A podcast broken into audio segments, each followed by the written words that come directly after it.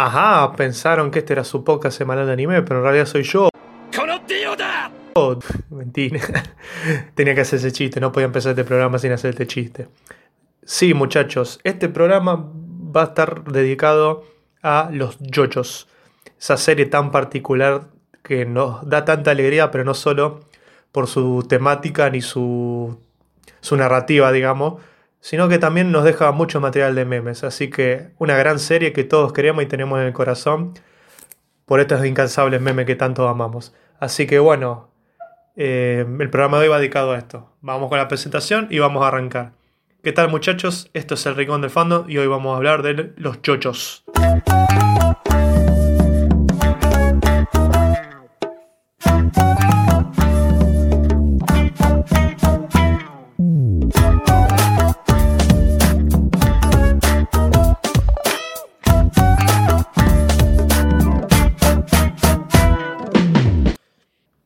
Una serie un tanto particular, pero especial. Eh, siempre, para hablar de esta serie es un tanto complicado, pero a la vez no. O sea, eh, quiero decir, los yoyos tienen su fama por ser un típico cliché, eso es un shonen cliché eh, viejo, porque el manga es viejo, es de lo, del ochenta y pico, 90, o sea, es más, de, más del 80 creo es una serie vieja que fue adaptada al anime hace relativamente poco. O sea, creo que el primer anime de Jojo fue del 2012, 2013, si no me estoy equivocando. Pero antes había unas ovas que son de la parte 3 de Stardust Cruzadas, que son de la parte de Egipto, sobre todo de la pelea de Yotaro con Dio, que están animadas, bueno, con la animación vieja de los 90. Que es muy graciosa. Si, no la vieron, son buenísimas, pero es muy gracioso los diseños de los personajes, porque lo, los brazos de los, de los tipos, los cuellos son exageradamente grandes, son, son hiper, hiper yoyo, o sea, al estilo yoyo en su máxima expresión, esa obra tan hecha así, así que sí, yo se las recomiendo que las miren, se van a reír un poco por los diseños de los personajes porque son muy guasos, pero es a mí me encanta, son buenísimas, hiper recomendables, es la esencia de yoyo eso. Pero bueno, eh, para empezar es decir que es una serie que, bueno, todos conocemos obviamente, eh, o si no por, porque la hayan visto, sino por referencias o por los mismos memes. Es una serie muy particular, pero que a la vez triunfa por su estilo. Y en esto hay que sacarse el sombrero y reconocer a su autor, Araki. Lo que hace muy bien es que él sabe, y lo hizo muy bien, es reinventarse. primeramente, o sea, es una serie que se separa en partes, cada parte es, individual y no, no necesariamente están enlazadas todas. Quizás la parte 1 con la 2 un poco sí, con la 3 por los protagonistas o los enemigos, pero sin querer entrar mucho en spoiler, digamos. O sea, cada parte está más o menos. Vos podés ver todas partes por separado. Lo que hace muy bien para mi gusto el autor es que él lo que hace es crear un universo, el saber que su serie va a tener ciertos elementos que sabes que si los buscas o los va a encontrar en su serie. Vos sabés que Jojo es famosa o es reconocida por estos elementos. Y aparte es muy importante el hecho de que en cada parte su protagonista cambie. Y eso para mí es una excelente idea que él implementó. No sé si fue el primero no sé. Yo, por lo, que conozco, es que yo, yo, cada vez que termina o empieza una parte, cada protagonista es diferente. Y eso le da un aire fresco. Entonces, si vos sabes que vos seguiste la línea de la historia de Jojo, vos viste cada parte y sabes que cada serie tiene un protagonista diferente. Entonces vos podés empatizar más con un personaje que con otro. Y eso está buenísimo y para mí le da un toque de frescura y un toque de dinamismo también a la misma serie. Que por más que sea un shonen típico, el autor supo hacer con un elemento o algo muy sencillo por ahí, que es cambiar su protagonista en cada parte, lo hace algo muy positivo también, porque uno se puede identificar más con un personaje, le puede gustar más a uno o puede gustarle menos otro. Entonces, esto es un elemento que también eh, hizo muy bien Araki en implementar en su serie, como otros también.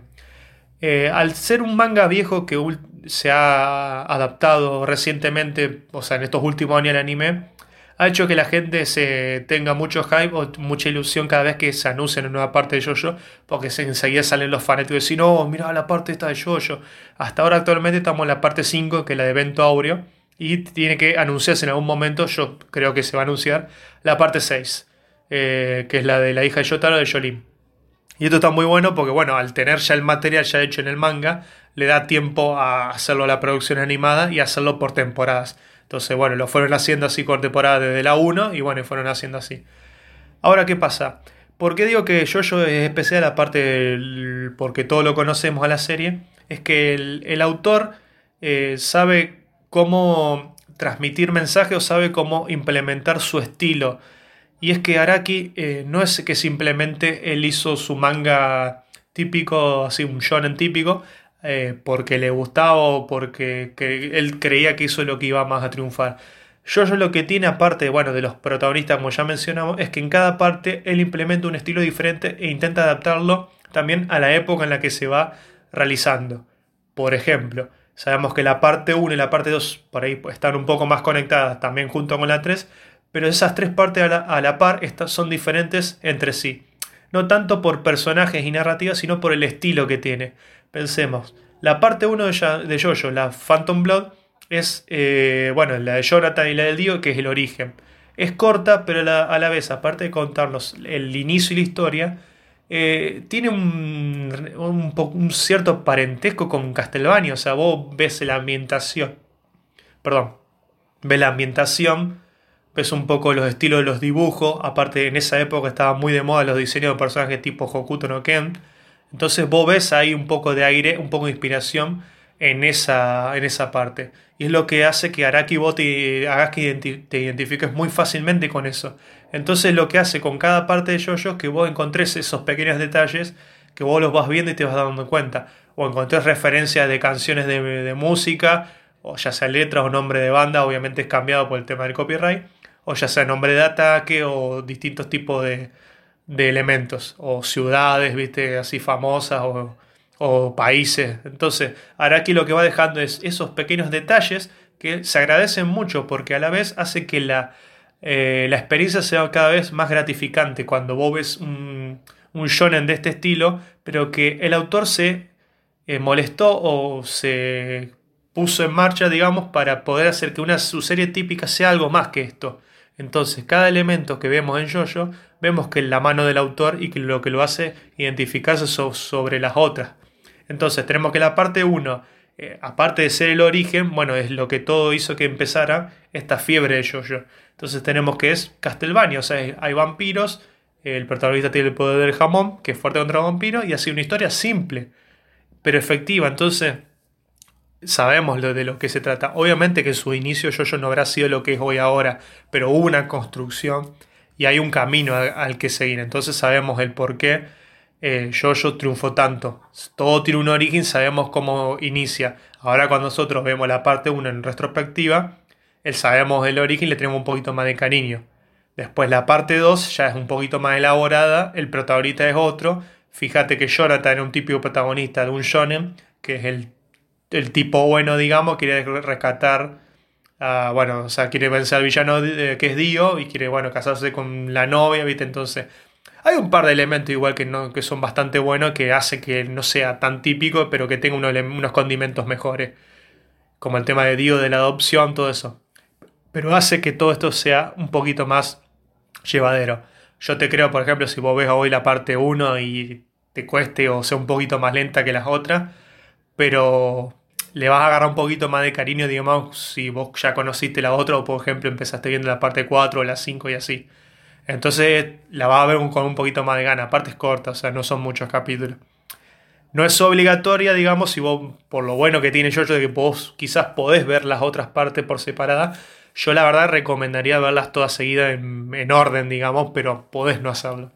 Entonces después tenemos la parte 2, que tenemos un protagonista como Joseph, que es todo lo contrario a Jonathan, que es mucho más aventurero, digamos. La parte 2 ya en sí es una aventura, y nos lleva ¿viste? a otro tipo de protagonista, otro tipo de enemigos que siguen más o menos una línea con Dio, porque sigue estando el tema del jamón, pero ya tenés un poquito más de narrativa, un poquito más de situaciones cambiantes, más personajes, y entonces vas viendo una evolución a medida que van avanzando las partes de Jojo.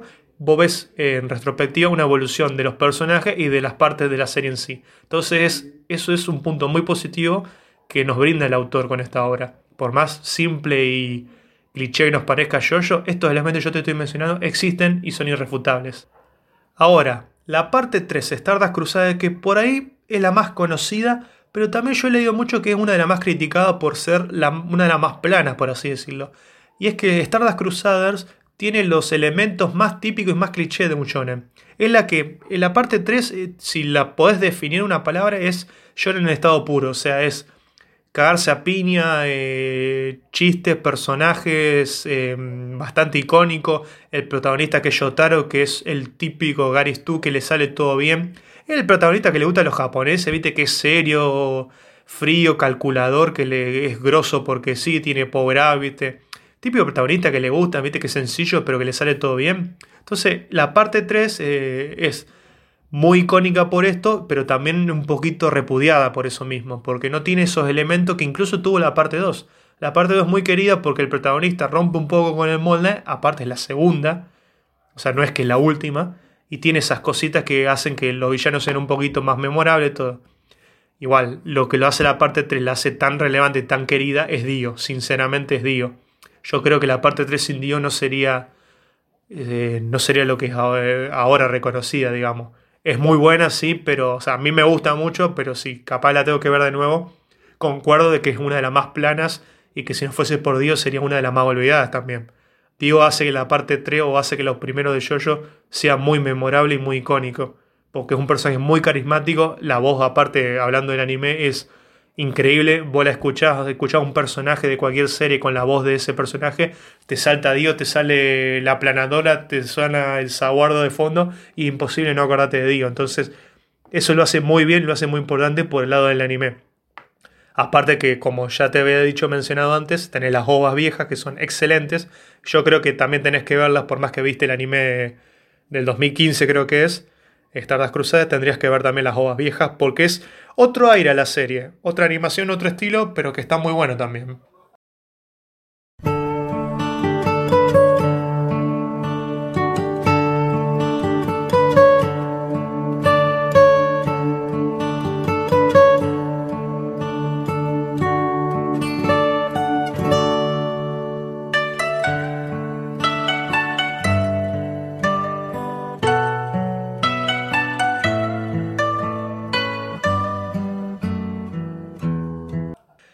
Ahora hablamos de la parte 4, que mi gusto personal es una de las más flojas, pero yo creo porque la parte 4 en sí es muy rara. O sea, tiene un arranque muy, muy extraño, muy que no sabes para dónde va.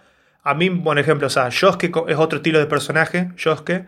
Eh, me gusta mucho Josuke como protagonista, me gusta su, su stamp, pero creo que la parte 4 es muy floja al principio. Ya después cuando aparece Kira está muy bueno. Pero no había hablado de un elemento muy importante, eh, que es el cambio entre la parte 2 y la parte 3, que son los stands. Los stands son otro elemento muy bueno de Araki. No por el hecho de los stands en sí, sino o sea, de, más allá del origen, de cómo surgen, sus poderes, todo. El hecho de, Araki de haber cambiado de la parte 2 a la parte 3, de haber usado los vampiros y el jamón, a haber eh, usado stands, es un cambio muy importante y muy arriesgado porque obviamente a partir de la parte 3 sacando Dio no iba a haber más vampiros. Y él, bueno, yo quiero creer que él planificaba a largo plazo y él decía, si mi serie va a seguir, obviamente que ya tengo que cambiar la mecánica de los vampiros, porque sacando que Dio era el vampiro más, más zarpado en un momento y que bueno, los poderes van cambiando también. Entonces él dijo, no puedo seguir con el jamón, tengo que cambiar. Entonces se desarrolló, se habrá inspirado seguramente en alguna otra cosa y creó el tema de los stands. Y es una idea muy positiva y también, vuelvo a decirlo, muy refrescante para la idea de la serie que él tenía pensada. Porque los stands no solo que le da un aire fresco a la serie, como ya veníamos diciendo, sino que también le da otro elemento a las peleas de la serie. Ahora haces que la serie no sea las típicas peleas que vos ya conocés, pero que si no vos antes ya sabes eh, que las peleas va a ser o una batalla de intelecto o saber qué hace el stand del enemigo, encontrar el punto débil, eh, cuánto tiempo lo puede usar y así. Entonces eso está muy bueno. Por parte de Araki es un punto muy positivo y que por más que no sea la gran cosa ahora que vos lo ves en retrospectiva, en la mente del autor me parece un punto eh, mucho más que bien y, se agradece, porque al día de hoy, bueno, en, la parte que sigue en el manga, los stands siguen estando, pero bueno, al tener tantas diversidades de stands, eh, es un mundo mucho, un horizonte mucho más amplio que se puede expandir y explorar. No tanto como el jamón y los vampiros, que era un poco más lineal, era por los enemigos que se presentaban en ese momento. Pero había que recalcar este elemento porque creo que Araki hizo muy bien este cambio porque le vino bien a la serie a la continuidad de la misma. Volviendo un poco a la parte 4, a mí, mi parecer, me parece una de las más flojas, pero no quiere decir que tiene momentos muy buenos. O sea, el protagonista es otro estilo. Pensemos que está ambientada en un pueblo. Todos los sucesos de la parte 4 suceden en el pueblo de Morio. Y el protagonista ya vos pensás que es una época de los 2000, digamos. Cada parte de Jojo está ambientada en una época, digamos. La primera en los 70 capaz. Después tenés en los 80, 90 y van, van variando. Entonces, la parte 4 se centraría más en lo que será los años 2000. Entonces, ahí tenés un poquito más el cambio de la narrativa, también de los personajes, el estilo de dibujo. Ya los personajes no son esos masacotes todo musculosos que estamos acostumbrados a los Hokuto no Ken, por ejemplo. Ya tiene otro estilo de personaje un poquito más normales, por decirlo de otra forma. En otras partes también aparecen otros personajes, vuelve a aparecer Yotaro. Se utiliza otros recursos, digamos, también, pero se agradece por ahí que aparezca un personaje querido de otra serie. Aparece Joseph, obviamente más viejo. O sea, tiene sus cositas la parte 4, pero yo creo que a partir de que aparece Kira, que es el villano principal, la serie levanta un poco más y tiene otra gracia. Pero no voy a negar que mi, gusto personal, la parte 4 es una de las más flojas. Eh, porque el, principio es bastante aburrido, bastante monotemático y se, se, pierde un poquito ahí la gracia. No deja de tener su estilo característico de lo que es yo, pero ahí un poquito Araki, no sé si estuvo experimentando algo, pero se perdió un poco.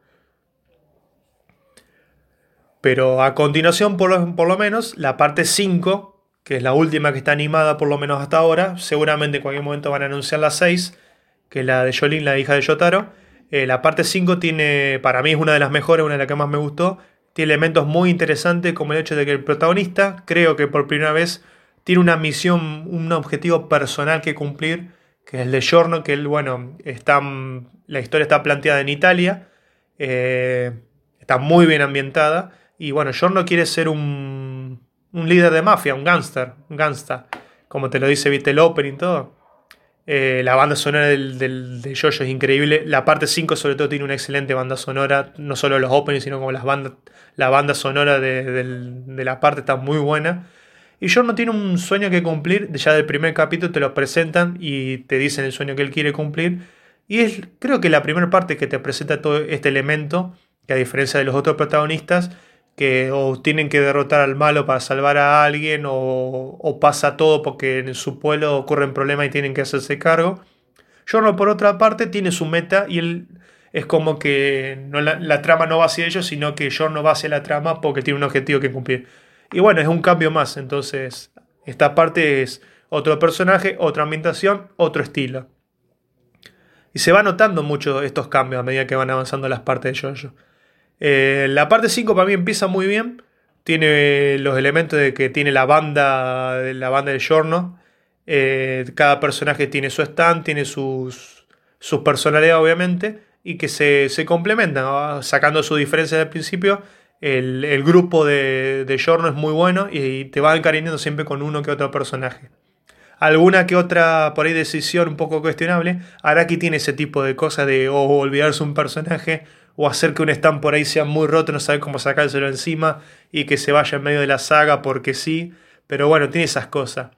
Yo creo que a mi parecer el final de la saga está un poquito decaído con lo que es la saga en sí. El principio es muy bueno, pero el final deja mucho que decir, a mi parecer por las expectativas que tenía con esta misma. Pero creo que sacando eso, tiene personajes muy buenos. La banda de los villanos, de la, la mafia del jefe, están muy buenas las peleas. Los stands son muy buenos. Y vuelvo a repetir, eh, yo tiene esos elementos característicos que las peleas hacen que sean eh, propios e identificarlos con la misma serie. Vos sabés que las peleas de Jojo van a ser de intelecto, de saber qué hace el poder del otro, o por ahí rebuscársela con alguna otra.